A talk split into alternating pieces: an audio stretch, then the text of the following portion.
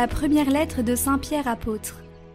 Bien-aimés, les anciens en fonction parmi vous, je les exhorte, moi qui suis ancien comme eux, et témoin des souffrances du Christ, communiant à la gloire qui va se révéler. Soyez les pasteurs du troupeau de Dieu qui se trouve chez vous. Veillez sur lui, non par contrainte, mais de plein gré, selon Dieu, non par cupidité, mais par dévouement, nous pas en commandant en maître à ceux qui vous sont confiés, mais en devenant les modèles du troupeau.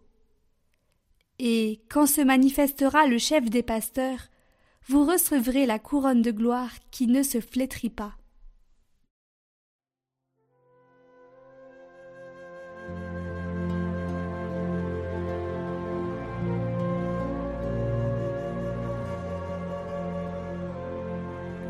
Le Seigneur est mon berger, rien ne saurait me manquer. Le Seigneur est mon berger, je ne manque de rien. Sur des prés d'herbes fraîches, il me fait reposer. Il me mène vers les eaux tranquilles et me fait revivre. Il me conduit par le juste chemin, pour l'honneur de son nom. Si je traverse les ravins de la mort, je ne crains aucun mal, car tu es avec moi ton bâton me guide et me rassure. Tu prépares la table pour moi, devant mes ennemis. Tu répands le parfum sur ma tête, ma coupe est débordante. Grâce et bonheur m'accompagnent tous les jours de ma vie. J'habiterai la maison du Seigneur pour la durée de mes jours.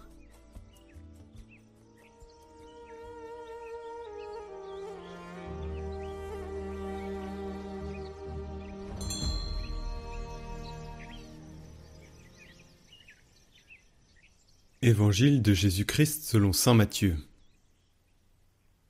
En ce temps-là, Jésus, arrivé dans la région de Césarée de Philippe, demandait à ses disciples Au dire des gens, qui est le Fils de l'homme?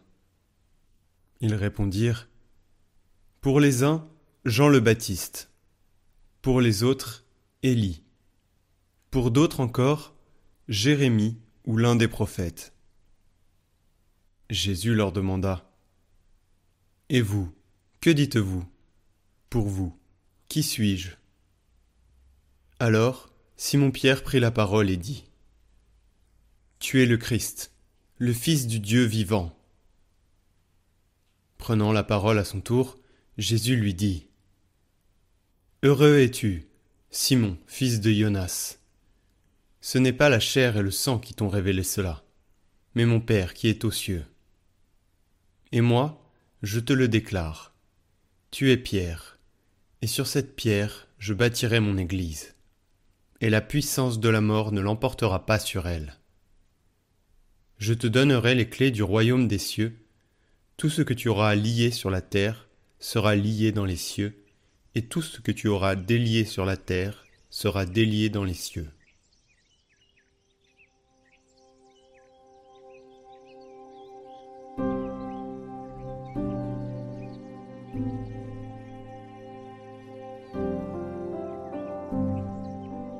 Commentaire de Pie La chair de vérité. Vous êtes venu ici à la veille même du jour où l'Église célèbre la fête de la chair de Saint Pierre à Rome. Regardez la chair d'où le premier pape adressait la parole aux premiers chrétiens, comme moi-même en ce moment. C'est là qu'il les excitait à la vigilance contre le diable, qui tel un lion rugissant rôde autour de nous et cherche qui dévorer. C'est là qu'il les exhortait à garder la fermeté dans la foi, pour ne pas être entraînés par les erreurs des faux prophètes. Cet enseignement de Pierre continue dans ses successeurs, et il continuera immuable à travers les temps, parce que telle est la mission que le Christ lui-même a donnée au chef d'Église.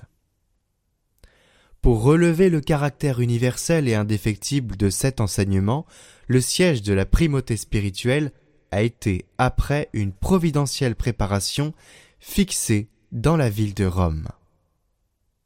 Dieu, selon la remarque de notre prédécesseur, Saint Léon le Grand, amena par sa providence les peuples à se réunir en un seul empire, dont Rome était la capitale, afin que d'elle la lumière de la vérité, révélée pour le salut de tous les peuples, se répandit plus efficacement dans tous les membres. Les successeurs de Pierre, mortels comme tous les hommes, passent eux aussi plus ou moins rapidement.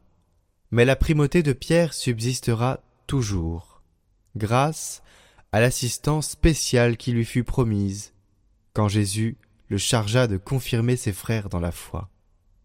Qu'importe le nom, le visage, les origines humaines de chaque pape, c'est toujours Pierre qui vit en lui.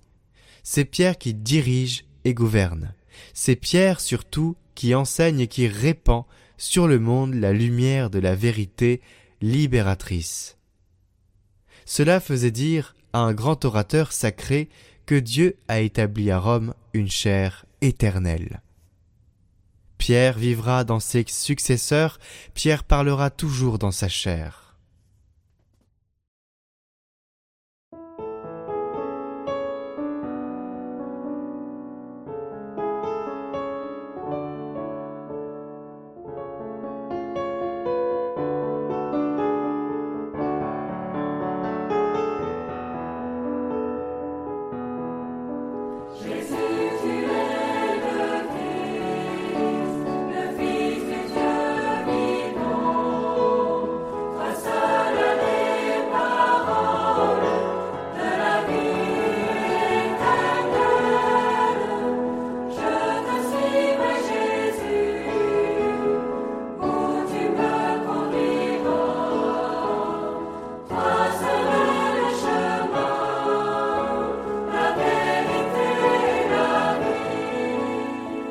heureux.